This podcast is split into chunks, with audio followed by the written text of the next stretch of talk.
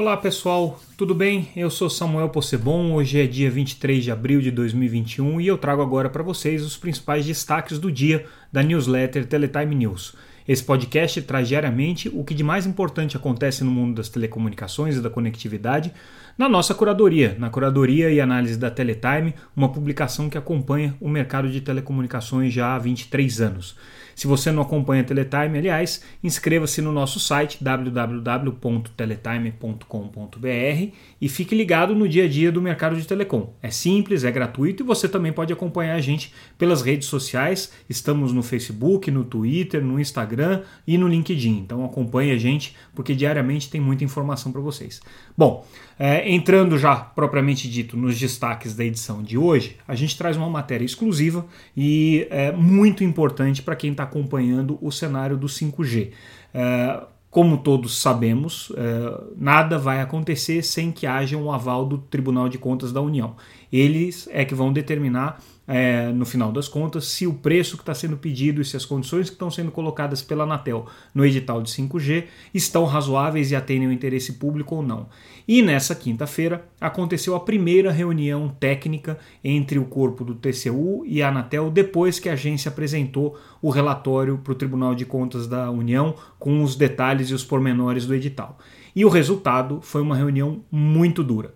Bom, é, para se ter uma ideia, participaram dessa reunião todos os conselheiros da Anatel, representantes de todos os ministros do TCU, mais o ministro relator Raimundo Carreiro, mais toda a equipe técnica que está fazendo essa análise pelo Tribunal de Contas.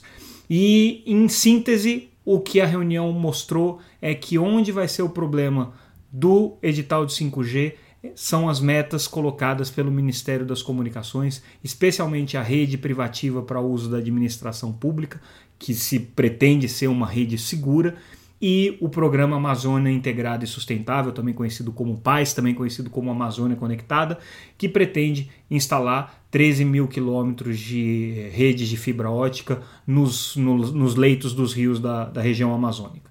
Esses são dois problemas que o Tribunal de Contas da União está apontando, é, muito graves, inclusive apontando indícios de ilegalidade nessas metas, nessas obrigações. Leia a matéria que vocês vão entender um pouco mais em detalhe é, sobre por que, que isso é tão complicado. E amanhã é, quando a gente trouxer a nossa edição semanal um pouco mais aprofundada, em que a gente vai mergulhar de cabeça em um dos assuntos é, que foram quentes aí ao longo da semana, esse vai ser o tema que a gente vai tratar, o edital de 5G e os riscos que ele tem é, para ser viabilizado da maneira como ele foi proposto pela Anatel. Então, essa é uma reportagem que a gente está trazendo hoje. Amanhã a gente vai se aprofundar um pouco mais nesse assunto no podcast, mas entre lá no site é, www.teletime.com.br para você ler a reportagem. É aberta, é gratuita como eu já disse. Um outro ponto que a gente está destacando no noticiário de hoje é a disposição da Eutelsat, uma das grandes operadoras de satélite aí do mundo, de oferecer é, um, uma solução para que os radiodifusores possam fazer a migração da banda C atual de transmissão no satélite para a banda KU, que é uma outra exigência do edital de 5G. Então a Eutelsat está se colocando como candidata aí para abrigar esses canais de TV aberta que hoje estão na banda C, que são recebidos livremente pelas parabólicas e serem transmitidos então agora na banda KU digital, que é o que prevê o edital de 5G e é o processo que vai acontecer, essa migração das parabólicas é muito relevante e é um, uma das, das questões que estão previstas no edital agora. Então, aí o Teosat já está se colocando como candidato, tem uma solução e a gente apresenta nessa reportagem alguns detalhes dessa solução deles. Um outro é, ponto que a gente está destacando são as receitas da Ericsson, as receitas globais. Em essência, é, eles apresentaram no primeiro trimestre uma certa estabilidade, mas é importante a gente olhar porque o balanço dos grandes fornecedores, a Ericsson entre eles, é, tem mostrado muita variação e muita instabilidade com relação à pandemia. Ao mesmo tempo, é importante a gente ver como é que está é, a força econômica e a saúde financeira dos fornecedores nesse momento, porque lembrando que eles vão ser essenciais para o processo de 5G. Indo um pouco mais adiante, é, a gente traz uma reportagem sobre uma decisão do Supremo Tribunal Federal invalidando aspectos do Código de Defesa do Consumidor de Pernambuco. Interessante notar que isso é uma recorrente, é, todas as leis estaduais que são levadas ao Supremo são julgadas inconstitucionais por uma razão muito simples: é competência exclusiva da União regular sobre telecomunicações. Então, todas as iniciativas que são colocadas aí no meio do caminho acabam sendo derrubadas. Essa aqui de Pernambuco foi mais uma delas.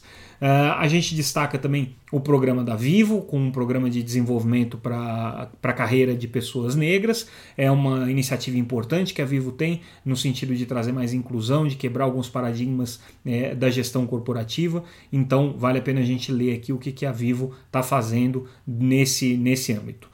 Uh, um outro aspecto que a gente está destacando é o resultado que a TIM teve com as faturas emitidas e pagas é, via Pix. É, já foram 2 milhões de faturas que, que foram pagas é, por esse mecanismo de pagamento instantâneo criado pelo Banco Central, mas hoje se tornando aí praticamente mainstream, né? É quando a gente fala de pagamentos digitais.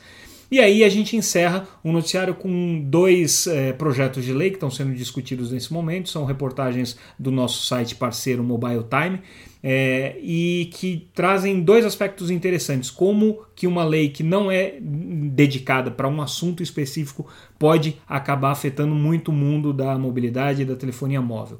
Uma delas é um projeto de lei é, que visa é, alterar a legislação de segurança nacional. Até aí tudo bem, a gente está vendo toda essa discussão sobre a lei de segurança nacional e quanto que ela deveria ou não deveria ser aplicada nesse momento.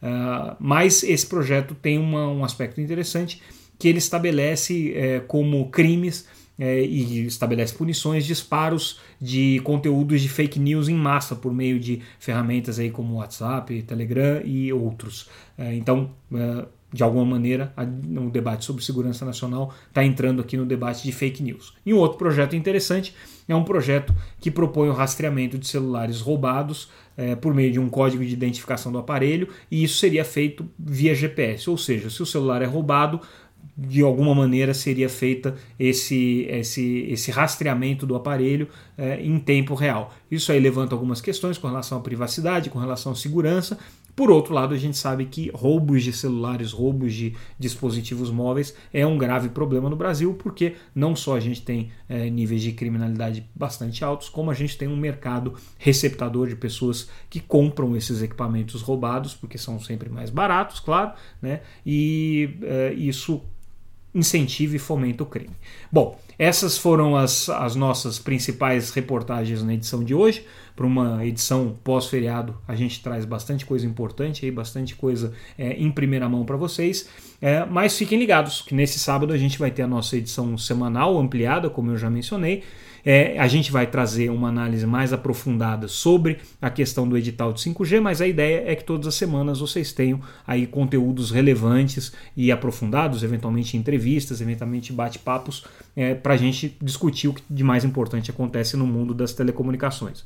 Bom, é isso que eu tinha a dizer. Acompanhe a gente pelo site www.teletime.com.br ou então pelas nossas redes sociais. Teletime você encontra no Facebook, no Twitter, no LinkedIn, no Instagram. Estamos sempre com vocês, como eu digo, 365 dias por ano, 24 horas por dia. E de vez em quando a gente tem que parar para descansar. É o que eu vou fazer agora. Conto com vocês amanhã. Um abraço, até mais.